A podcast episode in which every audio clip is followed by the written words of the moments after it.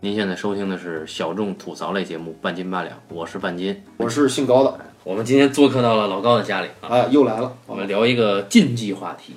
我操，啊，就是造人这事儿。别把大家给吓着了，观众会误会了，我跟你在讨论一个关于造人的问题，这个容易引起很大的歧义。啊，对，我们都很喜欢的一部片子，它是一个系列的前传，叫《普罗米修斯》。啊，为什么聊这部片子呢？因为就是跟大家做一个小广告，就是说莱德利·斯科特导演啊，就是《异形》系列的这个祖师爷，也就是拍了《普罗米修斯》这部作品的导演，他即将要在二零一七年的七月将会上映这部《普罗米修斯》的续集，目前暂定名叫做《异形契约》。嗯，哎，我们等于做这期节目也是给这个即将要上映的这部续集做一个小预热啊。对，我们看了预告片儿，然后刺激了我们之前一直忘却了一个东西，就是其实当时片子出来以后，我们都讨论过很多很呃多次，。就是二零一二年上映《普罗米修斯》的时候，嗯这片子确实在我们这些哥几个的这个圈子里面产生了一个不小规模的一个争论吧。对就是大家觉得这片子是一个特别有话题性的电影，但是由于当时我们还没有半斤八两这个节目，嗯，所以说当时就没有能够把我们当时讨论的一些东西给它记录下来。然后到了二零一三年的时候，老高是个乐于分享的人啊，他从网上不知道从哪儿，他经常会下载一些什么视频，你知道吧？各种视频。然后有一天他突然找我，他说我给你个东西，然后我就以为是啊爱情动作片之类的。然后我我一看，我操，普罗米修斯的被删减片段。嗯啊，总共有将近十四段的删减片段。对我当时就赶紧就看，然后还是蓝光的啊，然后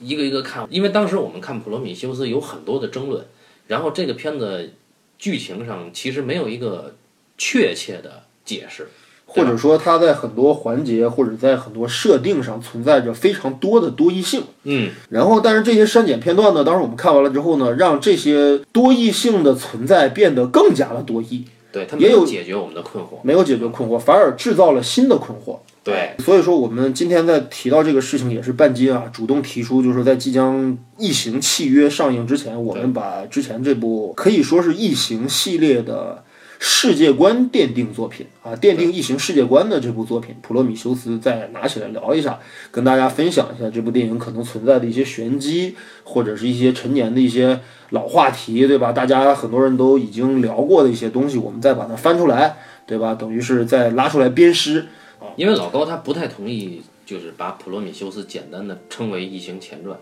对吧？对，嗯，他觉得这个跟《异形四部曲》关联不是很大，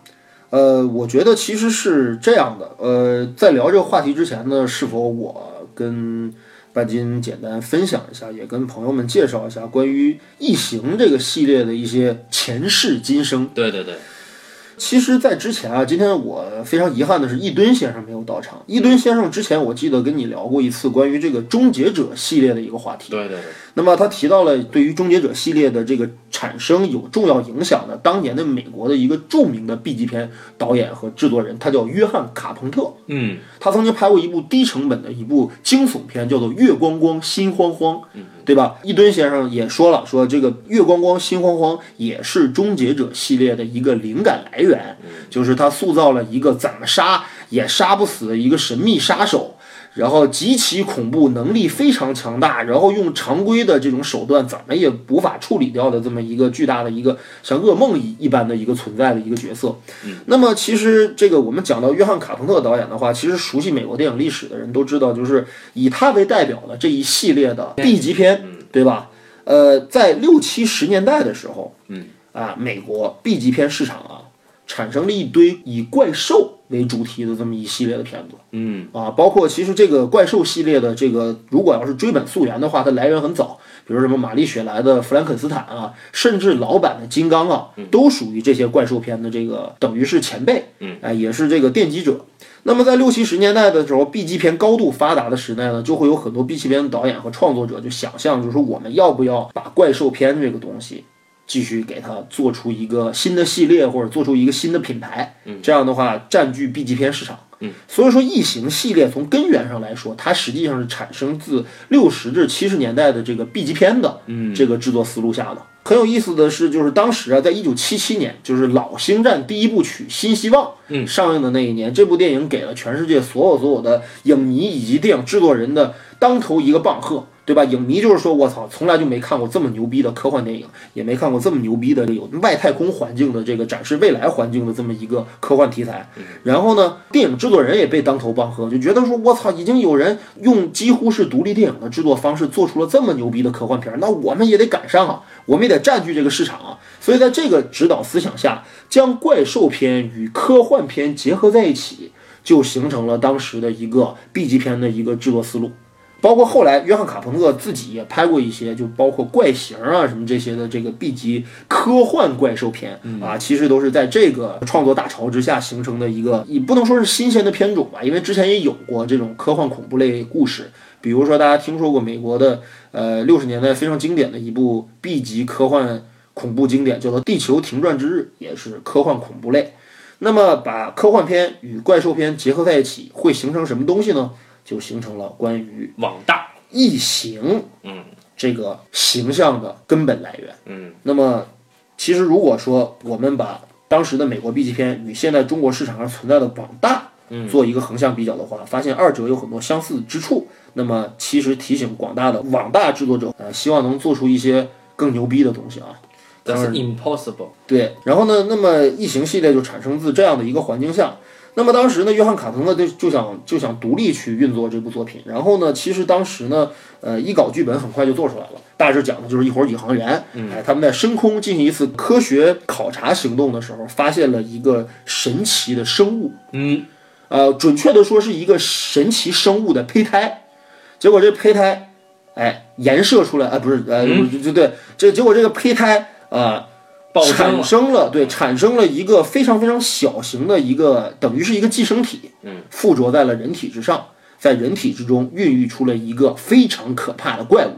这个怪物长着像那个纺锤一样的大头啊，然后有着非常坚硬、钢铁一样坚硬的四肢，然后极其迅速的移动能力，然后血液当中还带有强酸，而且智商奇高，嗯不哎怕与子弹吧？不怕子弹，唯一的天敌就是火焰。嗯，哎，火焰会对它造成伤害。他脑子里边是有两张嘴是吧？等于说那个结构是它的一个舌头，等于是触觉器官吧，嗯，就是这么一个东西，然后是一个坚硬的这么一个，相当于这个蛇状的这么一个构造的这么一就是个他东张西。开嘴以后，那舌头伸出来，舌头尖端还有一个獠牙似的嘴。对对对，反正就是极其恐怖恶心这个生物。那么这个生物其实在这个故事当中呢，就被后来的大家称为异形的这种生物呢，哎异就类产生自哎这部作品。然后呢，这就不得不提到一个人，就说是设计了这个异形的这个形象的，是一个瑞士的一个著名的科幻插画家，他叫 H.R. Geiger。嗯，这个人是他完整的设计出了异形的形象和异形世界当中的一些基本的，比如说场景构成啊，包括异形的身体结构啊、物理特征啊，呃，都是由 Geiger 来设计的。Geiger 的插画今天大家可以去看过，因为这位老先生在二零一四年已经去世了啊。呃，我们今天再去看看 Geiger 的作品之后，仍然会为他这种非常恐怖，而且非常非常具有前瞻性的，而且非常有独创性的这种画风所震撼啊。这个摄制组当时去这个操作这个项目的时候，也曾经想过用哪个呃插画家的作品，或者找哪个形象设计师来完成异形形象的设计。那么 Geiger 当时的这个作品被很多人视之为过于恐怖，嗯啊，大家差一点否决了他的方案。但最后等于是在莱德利·斯科特导演的这个坚持之下。然后呢，把盖格尔请过来了。然后呢，当时特别有意思的就是说，关于这个异形系列的导演啊，其实当年那个莱德利·斯科特导演，现在已经是这个这个一代名宿，对吧？嗯，啊，也是一个非常有声望的、非常有资历的一个老导演，有几十部作品啊，有几十部作品加持的一个，呃，全世界都公认的一个商业片巨匠。当时其实莱德利·斯科特只有两部作品，严格来说，他只有一部院线长片作品，就是《决斗的人》，是好像是拍摄于一九七七年的一部低成本的一部呃古装的电影。当时的莱德利·斯科特算一个新人，不过这个剧本发到莱德利·斯科特手上的时候，莱德利·斯科特对这个剧本非常感兴趣，也是根据他本人的一些说法，也是受到了《星球大战》的影响。嗯，觉得已经有人能做出那么伟大的作品了，我也想尝试。嗯，所以说他很快的拿到了《异形》的剧本了之后呢，就很快的绘制出了《异形》的故事版，就等于是分镜头草稿，他很快就做了出来。所以说，就是等于这个系列呢，奠基人呢就是莱德利·斯科特。这是哪年？ 《异形》第一部曲产生于一九七九年，然后后来呢，第二部作品是由我们今天也非常有名气的这个詹姆斯·卡梅隆导演执导的。然后很有意思的是，当时的卡梅隆也是一个名不见经传的新人导演。然后紧接着时间到了一九九二年，我们就迎来了《异形》的第三部。嗯，这个系列特别有意思。这个系列本来最开始是一个以 B 级片的规模去构思和制作的一个系列，但是却越拍越大。嗯，因为每一部的收益都非常好，《异形一》的好像制作预算只有一千万美金，可是最后却为二十世纪福克斯换来了一亿美金左右的票房收入，等于是一个一比十的比例还多的，这是这么一个收益。所以说，《异形》系列简直就成为了一个长盛不衰的摇钱树。而且这个《异形》系列每一个接拍《异形》系列的导演，嗯，不管是莱德利·斯科特，还是詹姆斯·卡梅隆，还是戴维·芬奇，还是后来第四部的导演让·皮埃尔·热内，都因为拍摄了《异形》系列而名声大噪，成为了世界一流导演。哎，而且我们今天再反过头去再看《异形》一至四的这个老四部曲的时候，你会明显的感觉到这个系列啊，在每一个导演手中。都非常非常鲜明地体现了这个导演后来的某些风格。嗯，哎，包括他们从叙事上的、对人物刻画上的，以及他们的拍摄手法上的，以及甚至影片影像影调上的一些处理，都与后来的这四个人他们后来的创作有着非常非常鲜明的这种对应关系。可以说，《异形》系列是世界一流导演的摇篮。如果你想成为世界一线导演，不妨去拍一部《异形》作品。对，这就是《异形》这个系列的前史。嗯，那么在二零一一年的时候，莱德利·斯科特作为《异形》系列的奠基人吧，等于是他觉得今天的技术已经这么好了，嗯，而且《异形》系列又有这么多的粉丝，那么是否我们可以用今天的技术再把《异形》的故事重新搬上银幕？但是这一次的创作和这次的处理跟以前的思路则完全不一样。莱德利·斯科特这次的野心非常的大，他觉得要把异形这个生物本身存在的背景和来源要详细讲明白，究竟为什么会出现异形，异形是从哪儿来的，异形要到哪儿去，异形存在的意义又是什么？这些大的命题被装到了《普罗米修斯》这部电影里面，所以这就是我们在2012年看到的这部重启之后的异形作品，实际上是异形系列的，可以视之为是前传。因为它有正传的故事，目前没发现有什么在剧情衔接上必然的联系。那么这就是《异形》系列的一些基本的情况。哎，好。呃，刚才老高说啊，呃，雷德利·斯科特试图把异形这种生物，甚至说一个族群嘛，它的诞生缘起，或者说这个物种的起源，嗯，呃，放在《普罗米修斯》给大家讲出来。对，但没实错际上我们看过，我当时是那年我去了两次电影院，然后回来又看过两次，就是下载下载版对啊，那么我们可以肯定的说，在《普罗米修斯》里面，他根本没有讲清楚，对吧？呃，就是异形这个起源到底是怎么来的，他没说，对不对？这个其实我觉得这也是这个片子争议最大的地方，哎因为到目前为止，这个横向比较一下豆瓣儿和 IMDB 的评分，这个片子在豆瓣上只有可怜的七点一分，这在一个呃在什么漫威这种超级英雄电影都哐哐八分九分的情况下，这部作品只有七点一分，可见实在是口碑不堪。然后北美在 IMDB 网站上的评分也只有七分，可见这个片子在北美的认同度也并不高。我认为这是世风日下的原因。呃，这个可以做出很多解释吧。但是《普罗米修斯》的票房仍然不差，对它在全球范围内夺得了将近四亿美金的这个影片票房，对对，而他投资也就是一亿五还五是六大千赚万。。对，看来这个异形这个这个这个话题和这个形象还是有它独特的魅力。没错哎，那么我们这儿简单概括一下这普个。罗米修斯的哎剧普罗米修斯情的啊，剧这个事情交给半斤来完成。好，啊说这个，从我们今天往后倒，大概过了七十多年，啊，二零八九年的时候，在苏格兰的一个小岛上，一队科考队凿开了很久很久的久远的一个石洞。进了这个石洞石窟以后啊，他们发现了呃苏格兰先民留下的壁画，他们惊喜的找到了他们一直想要找的东西。于是时间又过去了四年，到了二零九93三年。那么空间就到了宇宙。那么在这个浩瀚的宇宙里面，有一艘飞船划过这个飞船叫普罗米修斯号。那么这个飞船里面呢，恰恰有四年前这个科考队的两个人啊，他们是一对情侣，嗯啊，呃，女的叫肖恩博士，男的叫查理博士。这在这个船上呢，人类冬眠的时候啊，有一个非人类，就是人类造出来的机器人，人工智能，由法斯宾德老师扮演的，对啊，我们爱称为法沙，对吧？他扮演一个生化人，其叫实就是人造人，叫 David 啊，这个大卫。大卫来照看飞船。那么飞船说我们到达了我们想要到的目的地，大卫就把大家从冬眠里唤醒，然后冬眠醒来以后，我们发现这个飞船里面各色人等都有，有人说是为钱来的，有人说是这个为了科学来的，啊这但里是面有生物学家，有地质学家，成分构成非常复杂。对，但是有意思是，船上的所有船员没有一个人知道我们到底为什么要开启这趟旅程。这个不管是宇航员还是生物学家还是地质学家，并不清楚这趟旅程的终极目的是什么。哎，因为这趟旅程造价不菲，对，是有一个公司叫这做个呃韦兰德公司吧，还叫什么？由这个公司全程赞助。对，而且据说花了将近一万亿美金的这个钱啊。哎，然后呢，这个船的负责人是一个金发碧眼的超级女对，神。由我们的这个奥斯卡奖最佳女主角得主查理兹·塞隆女士扮演。哎，那么她才是这个船的真正主人。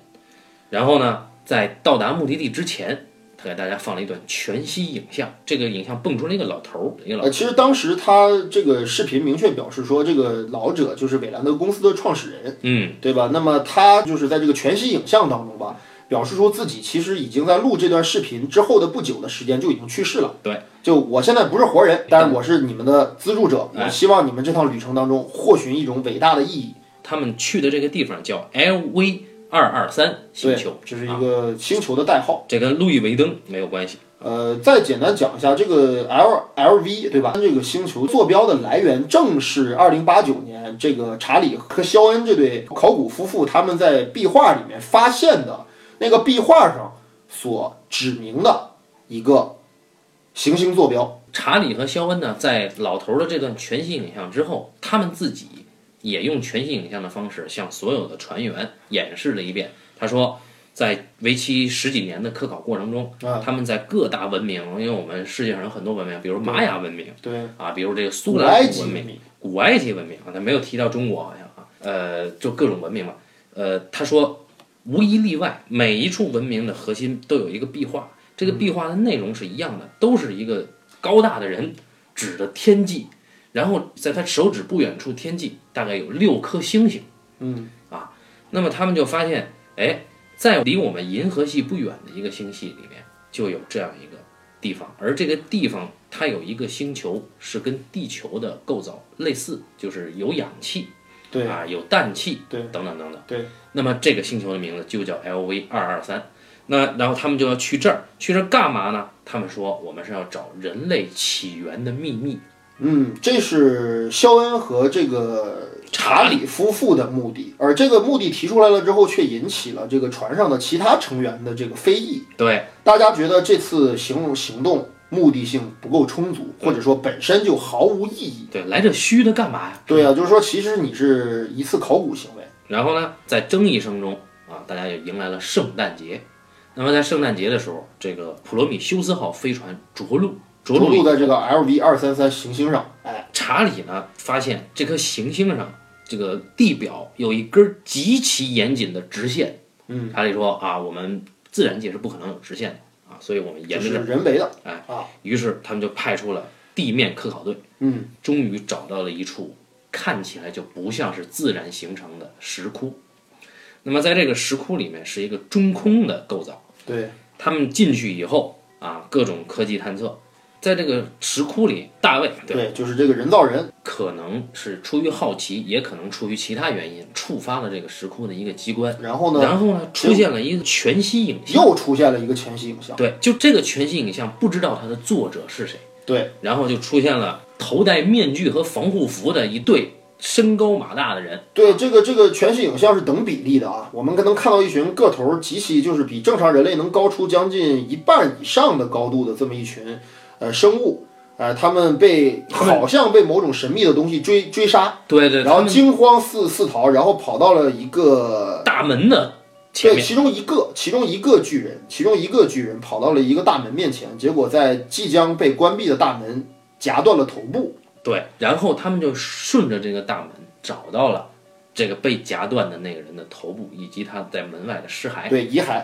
然后经碳同位素检测，发现这个事件距离现在已经发生了将近两千年以前的事。对，那么他们就想要把这个人的脑袋作为标本带回到飞船上进行科学医学研究。嗯，这个时候就是大卫也开启了这个这个这个这个石门啊。这个时候，是对，开启了石门以后呢，呃，其中有三个意象需要着重说一下。对，打开了石门之后呢，发现了这个这个巨人的头部之后呢，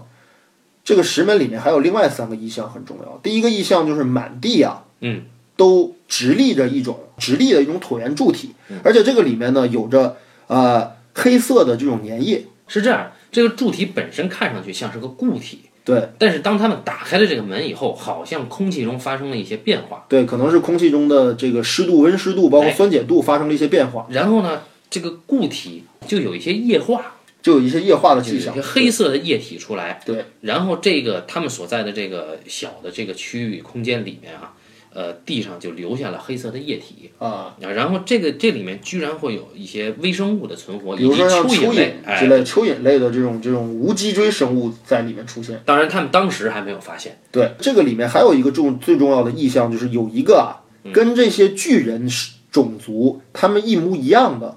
一个巨大的一个头雕，哎哎，它更像是复活节岛的那个石像，对，就是一个头部的石像，上面还有一些铭文。还有一个最重要的东西是什么呢？这个墙上有很多浮雕型的壁画，哎，我们不知道那个壁画是什么，哎，后面有一些壁那画其实对，有一些壁画反而就是表现了这个巨人种族他们的一些呃，像我们人类的那种壁画一样的，好像是那图种腾就是崇拜宗教啊对对宗教的那种符号或者宗教画面嗯，但是其中最重要的一个浮雕图案，啊个我们先不说对嗯啊，对，它是一种图腾崇拜，我们可以理解。对，然后这个时候，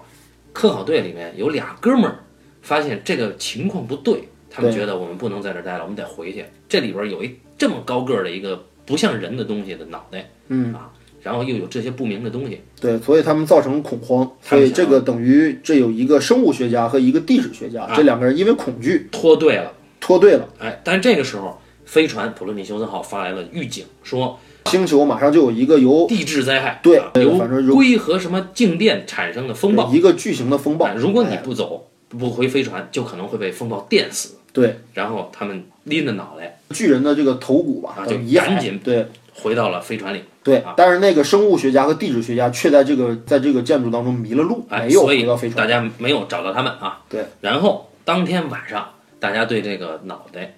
进行了这个测试，发嗯现这个脑袋的 DNA 基因跟人类一模一样。对，完全匹配，匹配度达到百分之百。同时，我们会发现，呃，科考队的成员之一大卫，他好像有一些神秘的举动。他呢，很神秘的在跟一个先生对话，但是我们看不见那个先生是谁。对，然后，呃，赛隆作为这个船的这个女船长，对直线长官，他就问大卫，大卫还不告诉他。嗯，但是我们这点先不表。接下来呢，我们就发现，因为本身就科考队的肖恩博士和查理博士本身很开心，嗯啊，就可能找到了我们人类物种的起起源，但不确定。对，但是他死了，对吧？他只是遗骸，这个头骨保存的还算比较完好啊，啊已然后经经过两千年却没有深度腐烂。有一个很重要的细节是这样的，就是他们在这个这个头骨上啊，就是在这个这个头部遗骸上啊，发现了一种黑色的，跟他们看到的那个柱状物体一样质地的一种东西，已经侵入到了这个头骨之内。对，所以他们用一些就是一些手手段吧，不管是静电还是什么之类，他们复苏了这个头骨的一些呃细胞，让把这些细胞重新激活，发现这个黑色物质也同时被激活了。然后就紧接着就发现这个巨人的脑袋被激活了以后是呈现了极其痛苦的表情，对，然后迅速在几秒钟之内脑袋就爆了，就爆炸了啊！对，然后这个诡异的事件就此摁住。嗯，然后呢，当晚呢，呃肖恩博士的伴侣查理博士他比较消沉，他在那儿喝酒。这个时候，大卫，我们知道大卫他从那个山洞里啊偷偷的带了一罐黑色液体，对，他呢不知道出于什么目的，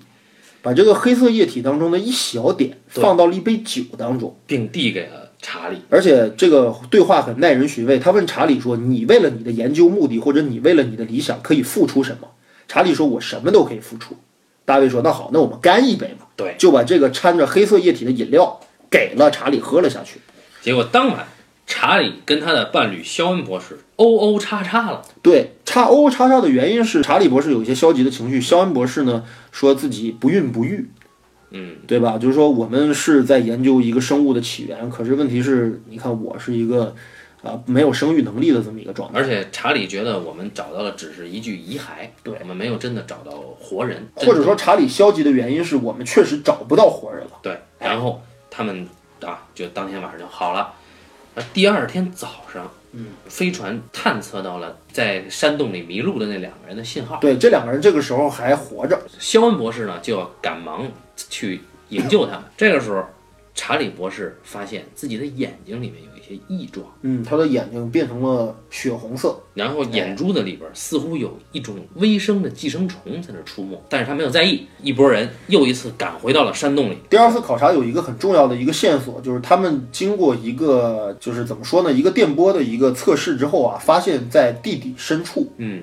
有一个空间里面似乎有还活着的生命体的迹象。嗯，哎，然后呢，并把这个消息呢告诉在里面已经迷了路的两个科考队员，一个地质学家，还有一个生物学家。这两个人很兴奋的，他妈的这个走到了那个他们发现黑色罐子的那个空间之后呢，结果呢，发现了一种奇怪的生物，很像蛇，很像眼镜蛇的结构。然后呢，结果呢，这个生物就袭击了这两个考察队员。哎，其中一个直接被蛇形的生物口爆，还有一个他为了拯救生物学嗯家，将这个蛇形的生物截断了之后，结果这个蛇形的生物喷出了一种粘液，对嗯这种粘液有极强的腐蚀性，简直就像强酸一样，把他的这个这个太空面罩啊给腐蚀了，结果等于这两个人就一命呜呼。对，哎然后科考队的营救者到了，发现了两个人的尸体。对但是这个时候，大卫就是我们的这个哎人工智能，嗯，他没有和他们在一起，嗯，他进入到了另一个地方。对，这个地方就是普罗米修斯号发现的那个可能还存活的一个生命体迹象的那个空间。他进去以后呢，感觉大卫很轻车熟路啊，就复现了他所在的空间里的一幕全息影像，对，又找又到了是前全息影像。那么这个全息影像里边就表明，可能在很久以前的时候，这里面是一个驾驶舱。呃，或者说是驾驶舱混搭了休眠舱。哎，对哎，然后呢，还是那些巨人，嗯巨人试图要启动这个飞船去到某一个地方，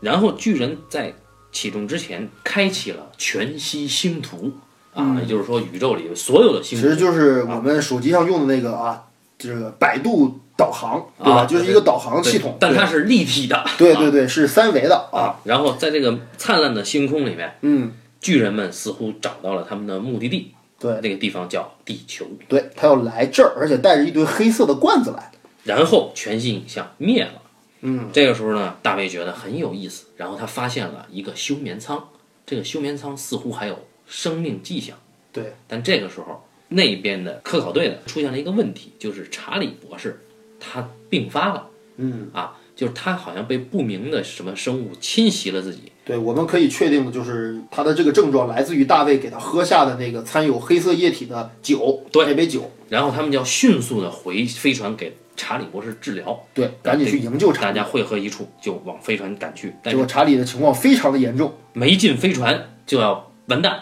然后这个时候呢，就是查理兹·塞隆女士，对啊，用火烧死了查理。对，呃，然后进大家进了飞船以后呢，肖肖恩博士的情绪很不稳定。因为他的情郎被人活活烧死了对。，然后呢，大卫呢就意思就是说我给你做一个医疗检查吧。结果没想到肖恩博士怀孕了，而且已经有三个月大。我操，这个速度也未免太快了对，点。刚才老高讲剧情说了，说肖恩博士不孕，对他跟那个查理有过这样的对话，上一次亲密接触是前一晚，对十几个小时之前，现在就已经三个月大了。体内就有一个三个月大小的一个胚胎。对，然后这个时候大卫说：“我要把你啊放在一个休眠室里边儿，我们把这个带回地球。”嗯，然后肖恩博士拒绝，他自己强行的撑出来，他去到这个舱里面预备给那个女船长的一个单人舱。对，就是一个是就是附加了手术功能、电子手术功能的人工智能手术功能的这么一个小仓位，对一个手术舱，等于医疗舱。他钻进去以后说我要做剖腹产，然后医疗舱说这是男性专用医疗舱，他妈的他就开始说那我要取出腹中的异物，嗯啊，于是他让这个仓给自己做手术，嗯，这个时候手术成功的切开了他的子宫，对，然后就发现真的拿出了一个胚胎，这个胚胎里边不是婴儿，这个胚胎根本就不是人类生物，它大概是有六只爪子的一个像章鱼的一样的一个白色的一个生物体，他妈而恶心且了极具攻击性啊啊啊！一行拿出来就活蹦乱跳。对对对，肖恩博士就赶紧把自己做了缝合，离开了这个舱，密封这个舱。然后呢，肖恩博士就挣扎的就误打误撞进到了另一个舱里。嗯，那个舱他居然发现了刚刚着陆之前飞船里面全息影像的主人，也就是兰德公司的创始者，啊，一个老头儿。对，这个老头儿他活着，对，它没有死，它它一直隐藏在这个船上。他刚刚结束了冬眠，而大卫正伺候着这个老头儿，像儿子一样伺候着这个老头对儿，给老头儿洗脚啊。老头儿这个时候才告诉肖恩以及他的女儿查理斯·塞隆，这一次旅行的真正目的，对我要永生。那么为什么会有这次旅行？这个时候我们要倒回到这个影片的最开始的序幕，嗯，就是地球可能是刚刚形成了现在的地貌，那个时候来了一架飞船，嗯，这个飞船我开开开开到一个大瀑布，对，一个飞碟型的飞船。飞船里边下了一个巨人，就跟这个之前讲的全息影像嗯里面的主人是一样的。对，他们是同一个种族的生物。呃，全息影像里面的人是戴着面罩的，这里边是摘了面罩的，裸身的，嗯对啊，可能穿个内裤什么的。啊，穿了，巨人呢，在瀑布上，他凝视着飞啊船渐渐的离开，他只有一个人。这个时候，他打开了他带来的一个小碗儿，对这个小碗儿呢，接触到了空气，发生了质变，对，这个液体发生了很奇妙的变化，嗯，然后我们简称大个儿，嗯啊，这个大个儿一饮而尽，嗯对啊，带着哀伤的表情，接着就发现大个儿的整个身体被瓦解了对啊，就是像黑灰一样被气它灰的灰飞烟灭的感对觉，它的它的身体被这种饮料可能存在的一些物质，然后给溶解了。这个溶解还非常的残酷，它几乎是在细胞内将人体彻底的分解，对，然后呢，大个儿就跌入了随之跌入瀑布了之嗯啊，然后随着大河就消散，对然后大个儿的细胞里面对它的 DNA 里面有一段儿没有被瓦解，在全部瓦解之前，它在接触到了水里的微生物，啊嗯，然后和这个微生物进行了细胞的重组，然后就变成了一个呃多核细胞，哎，对吧？一个单核细胞变成了多核细胞，然后这个时候普罗米修斯的字幕出现了，对，这是影片的序幕。对，然后那么时这间一个时候转，接回到这个地方，接回到就是这个舱里边儿，这个老人说，我们一直坚信我们不是达尔文的进化论来的。嗯，我们是有造物主的，对，我们也发现了遗迹，发现了壁画，发现了线索，是肖恩博士，你的研究带我找到了这个造物主。对但是这个时候，既然有造物主，那么他能造我们，他就能治我的病，他就能让我永生。对我已经有了这么多的钱，我已经有了这么高的成就，我都对造出了人造人了，可是我身患绝症，嗯，我必须得延续我的生命，我要长生不老。只有这个人，只有这个更高等的种族，创造我们的种族，才有可能完成我这个愿望。所以你大家要跟我一起再去那个山洞。因为里面在休眠舱里面有一个还幸存着的一个巨人，对，然后大家又去了，呃，山洞里面那个飞船里面的休眠舱打开了，是由大卫亲手打开的，果然出来了一一个个啊活生生的巨人就在里面大被个儿复苏了。大个儿出来了，大家管大个儿的这个族群起了一个名字叫 engineer， engineer 工程师。工程师，啊。那么工程师出来一工程师，工程师呢把自己的面罩一一打开，跟他妈的当年当年序幕里边喝黑水，对喝下黑色液体的那个人的形象一啊样，浑身无毛，雪白干净，对 吧？肌肉发达，对吧？比人类高出一半儿啊！这这么高的一个形象的人 物，这哥们儿出来就他妈的直目瞪眼的，啊，意思就是直目瞪眼，你你们要干啊，嘛？就哦情况状况外，对，然后这个时候呢，老头说说问他啊，因为这个时候呢，大卫作为一个大卫其实是一个老头儿苦心研制的一个人工智能，他已经几乎学会了人类世界当中的所有远古的语言，对并且把这个语言创造成或者是整合成了一种可能可以和巨人种族对话的语言。结果他还成功了。好像似乎巨人听明白了他的表达。对，然后老头儿啊的意思就是你告诉他我们为什么来这儿。对你告诉他我为什么要来这儿，然后这个时候，肖恩博士急了。肖恩博士说：“不，你要问这个大个儿，他为什么造了我们，又要把我们毁灭掉？这个基地里面有这么多的黑色液体，而且这个基地的黑色液体要被带到地球上去，对而且这个黑色液体有着这么可怕的功能，嗯，为什么？然后这个时候，没想到两人在对话的过程中，大个儿一言不合，对直接把大卫给揪断了。对，就是这个巨人非常的不友好，完全没有任何兴趣听你人类与他交流。然后巨人干死了周围一票人。对，这个时候只包有括老头儿，对只有肖恩博士跑了。这个时候，大家知道巨人一定要发动这个飞船，然后带着这几千个黑色液体就要往地球去啊。对，而且就是这个巨人啊，在解决掉了这帮宇航员，就是肖恩被放走了之后，完全没有意向追肖恩，而是用那种非常神奇的手法，他就像那个 DJ 一样将这个等于是这个基地的核心的操纵设备启动了。激活了。他非常的着急，也就是我有事儿，谁丫也别拦我，我还有事儿，对对对对。对不对？我得走。然后肖恩博士就跟飞船的船长说，无论如何也不能让它起飞。嗯，他去了地球就一切就都完。这是毁灭性的，然后船长就做了最后的决定，他舍弃了自己的性命，用飞船撞向了大个儿的飞船，对。于是两个飞这个船同时陨落，对，然后普罗米修斯号就这样的灰飞烟。灰飞烟灭了，然后船上的所有人也都基本罹难。对，然后呢，这个这个这个巨人的飞船也被撞了下来，但是好像似乎还没有造成最严重的损伤。然后肖恩博士就跑回了救生舱，嗯啊，他要跑回到地球，对，但是这个时候。结果就在这个时候，他发现有一个问题，就是大卫还没死。大卫跟他说大卫生化人就算被扭断了脖子也可以存：“活。对。”大卫说：“巨人来找你了。”然后大个儿就进了这个救生舱，要干死这个肖恩博士。对，但是肖恩博士在千钧一发之际，他打开了他当时做手术的那个舱门，门结里果发现，在他体内当中被拿出的那个胚胎一样的东西，已经长成了巨大已的。经变成了一个巨型章鱼，有一人多那么大。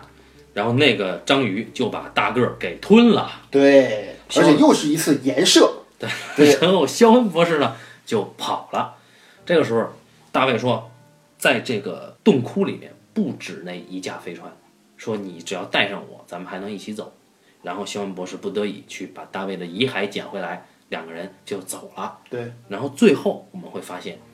本来被吞噬的大个儿，就巨人已经死亡了。在他的体内，嗯，又爆出了一个新的生物，对，这个生物长着纺锤形的大脑，嗯，伶牙俐齿，并且有着一个金属状的一个舌头，而且还有着人形的身体构造和完全金属状的皮肤结构。这就是异形之母诞生了。哎对，哎，那么这个生物很眼熟啊。当然，就是我们看到这个生物体跟我们在呃一二三四部曲当中出现的异形形象还是略微有差别的。嗯，这个事情到底是怎么解释，我们一会儿会详细论述这个东西。好，这个他妈的故事终于讲完了。对我们为什么花了这么长时间去把这个《异形》的这个前传普罗米修斯的故事讲出来？因为其实这个片子当中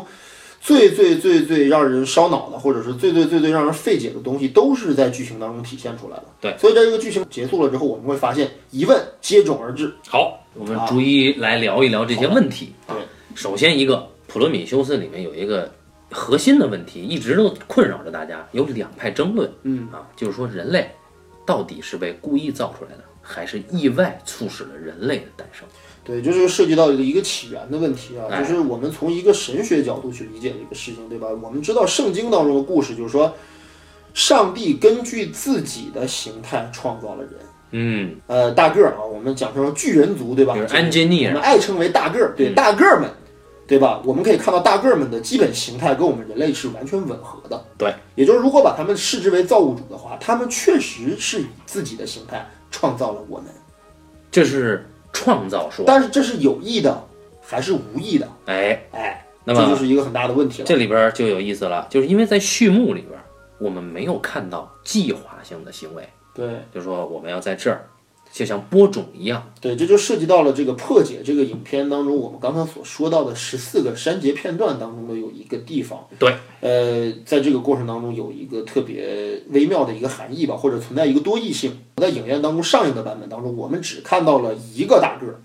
对吧？一个穿着那种像绝地武士一样的这个兜帽的袍子的一样的一个人，然后呢，他呢拿出了呃一个圆形的一个一个容器，拿这然个后小碗儿，对服下了这个东西之后，然后身体灰飞烟灭。我们只看到了这样一个形象，对，然后看到了一个远去的飞船，然后大个儿很悲伤，对，看着那个飞船走远，对吧？对。然后呢，但实际上呢，我们就可以联想到第一个删节片段，普罗米修斯的第一个删节片段发生在什么呢？仍然是这个瀑布当中，但是不是只有一个这个巨人族的生物出现了，对，它有一而是有堆将大个近儿，嗯七八个生物体出现，而且这个七八个生物体当中，你会看到其实好像他们之间存在这种阶级，有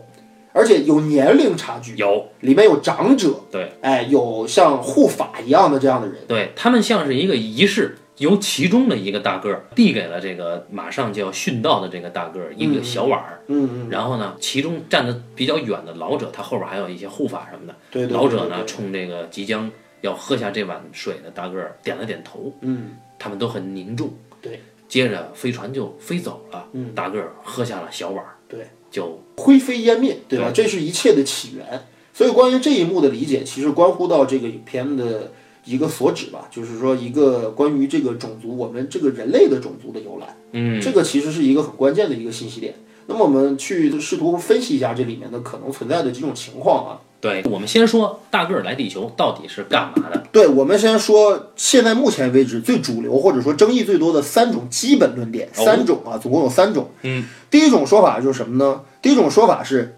造人说。嗯，就什么意思呢？就是这个高端的种族吧，不管他们从哪个地方、哪个宇宙当中或者哪个星星系来，嗯，他们其实是用这样的一种形式来播撒自己生命的种子。嗯，对吧？等于是一次殖民。嗯，那么 OK，那么这个殉道者，或者说这个我们看到这个灰飞烟灭的这个大个儿，对吧？这个可怜的同胞，这个被族群的人抛弃在这里，服下了一碗致命的药水儿，最后身体灰飞烟灭了之后呢，融入到了当地的这个水源之中，因为水是现在我们人类已知的最重要的生命载体，就是我们判断一个星球上或者一个星球上宜不宜居，或者可不可能存在生命体的、最主要依据是它有没有液态水。嗯，所以说，那么那么 OK，发现了这个地球，对吧？这个还没有人类、没有任何生命的地球存在液态水，那么它是不是一个繁衍生命的一个根本基地呢？或者一个根本的这么一个一个可能性呢？那么 OK，他他们做了这么一次尝试，对吧？这就是造人说，也就是说，这个殉道的大个儿是一个殉道者，他是为了为我们的种族播撒新的生命的种，被强行派到这里来，哎，代价是他得，代价是牺牲你自己。哎，对，这是造人说。第二种说法其实也是造人说，只不过动机上有一些区别。哦，什么呢？就是说这个大个儿呢，确实是被派到这个星球上来的。嗯，派到这个星球上来了之后呢，执行了一个仪式。这个仪式之所以存在，来源于这个星球，也就是巨人族，他们母星可能遭遇了某种变故。嗯，也就是他们的星球可能不宜居了。他们的星球可能被其他的生命体霸占了，嗯，他们可能感染了某种病毒，他们的星球可能出现了某种呃战争，或者是灾荒，或者是灾变，导致他们不得不移居其他星球。那么他们也不知道究竟在哪个星球上更加宜居，或者能繁衍我们的生命。嗯，所以说就挨个儿的星球去试。嗯，那么就找到了地球，找到了地球了之后，然后其中就是还是跟我们刚才所讨论的讨论的这个情况是一样的，就是这个人成为了殉道者，他成为了可能去为这个星球或者为这个种族延续生命的一个殉道者，哎，牺牲他自己，看一看这个地儿可不可能行。这个其实跟第一种说法造成的结果是一样的，但是心理上或者动机上有根本的差别。第一种是有意识而为之，第二种是被迫不得已而为之。而两种都跟后面的那个黑色液体有关系，有关系，对嗯就是就是，如果说这个动机不一样，导致后面两种解释产生了很大的变对，化。好，第三种说法是什么呢？第三种说法是，就说实际上啊，这个星球的族人们在完成一个仪式，这个仪式不是造人，也不是什么繁衍生命，也不是探索宜居地，而是处决仪式。处刑对，流放处刑仪式，这个灰飞烟灭的大个儿，也就是我们给他起个外号吧，他叫服毒哥。嗯，对吧？服毒哥实际上是怎么回事呢？服毒哥实际上是是犯有罪责的人，也就是说，在他们星母星当中可能犯有了某种罪行，然后要被处决。嗯，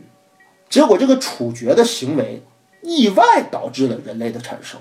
嗯，哎，这是第三种说法。嗯嗯，然后，那么我们看这第一幕当中所这个非常重要的就是说，这个这个外星生命体派下了伏都哥，伏都哥引下了黑色液体之后，产生了人类，就已经产生了三种说法了。而这三种说法的话，我觉得如果联系后面的这个逻辑的话，它会有三种不同的理解。没错。哎，一切的根源就在这儿。我们往后时间线往后错一点，嗯，就是在肖恩博士他们发现遗迹的壁画的时候，他提到了一个时间点，就是所有文明古文明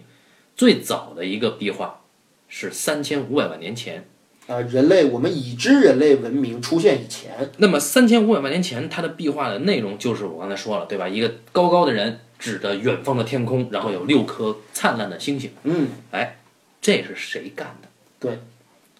按理说啊，这个时序肯定要在序幕之后，就是序幕大个儿引下这小碗儿之后，对，哎，服毒自杀了，或者服毒怎么着了，那之后出现了这个壁画，嗯。那这是谁干的？那么这个这个壁画的存在有可能又有了两种解释。嗯，第一种解释是什么呢？第一种解释是这样的，就是说可能啊，这个生命体或者说这个巨人族啊，嗯，在完成了这个仪式，派下了这个殉道者之后，又在其后来的岁月当中光临过地球。哎，就又有大个儿来了。哎，对，又有大个儿来了。他们来的目的呢，可能是两种解释，这就是关于这个点的两种解释。第一种就是善意的，第二种就是恶意的。善意的根源来自于什么？善意的根源来自于刚才所说的两种说法，就是关于造人说的两种说法，就是说人类这个生命是我们有意播撒的生命种子。嗯，所以呢，就像我抚养了一个孩子一样，对吧？把他寄养到孤儿院。嗯，那么我过一段时间要过来看看这个孩子，给他一些新的知识啊，给他一些新的技术啊，给他一些新的灵感啊，然后让他能够进化成为更高等的生物。这就是善意的行为。对吧？我们看到那个壁画当中，巨人手指向天空，一堆比他矮小的很多的一些生命体，就是我们人类臣服于他的面前，听着他的指引，好像似乎看起来像是善意的。嗯，这是一种一种解释。第二种解释就是恶意的。怎么恶恶意的说法来自于什么呢？恶意的说法来自于刚才我说到的那种可能性，就是说人类的产生是一个意外，嗯，是由他们这个高等种族进行了一个处刑仪式，处决了一名死刑犯，导致意外而存在的一种生物。这种意外的情况就导致人类这个种族根本就不应该存在，嗯，对吧？人类这个种种族就根本就不应该存在。那么，那么在在这个点上之后呢，这个外星生命体来到地球上的目的就是什么呢？来消灭人类，或者把人类指向一条错误的进化路线上去，让他们自己走向灭亡。这是两种解释。我觉得两种解释都是 shit。哦，在我看来啊，你有第三种解释。第三种解释就是这是人类自己对天空的向往，才有了壁画。因为这个壁画呀，是人类在认为他在跟神交流啊。那么人类为什么会有这种意识去做这个这种形式的交流？那我们上溯到之前的那个序幕，因为人类的基因和大个儿的基因是同源的。那么在这个基因之下，有一种本能的驱使，就有了这个什么往天空去指啊这种这种东西。我个人倾向于不太有可能是就大个儿反复来地球我觉得反复来的可能性也不见得存在，但是至少来过一次，一次是，呃，画下壁画的那一次。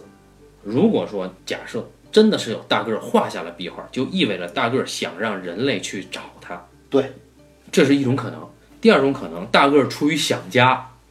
画下了这个壁画。我倾向于不太可能再有这个巨人族光临地球啊，就殉道之后就没有了。然后，呃，这个壁画是人类一种自发的行为，我这是我的倾向啊。这里面你就会要结合到前面序幕那个行为，就是我个人认为那是一次意外。就比如说，假如说这个人类的这个这个墙壁上这个壁画，如你所说是没有巨人族再次光临光临地球，嗯，之后人类自发产生的一种创作灵感，嗯，导致的杜撰了这么一个一个一个壁画之后，那那个六个行星是怎么来的呢？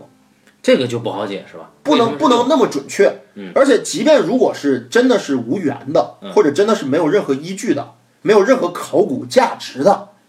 那么他妈的这个韦兰德集团的这个公司的创始人就不可能把自己未来的希望寄托在这件事儿上，因为这事儿太无稽了。啊？你对，不能因为他妈的三千多万年前有一个壁画，我就他妈依据这个事情确定这个存在着一种可能比我们更高级的生物。这就是我唯一质疑《普罗米修斯》这个电影的地方，就是这次行动的初始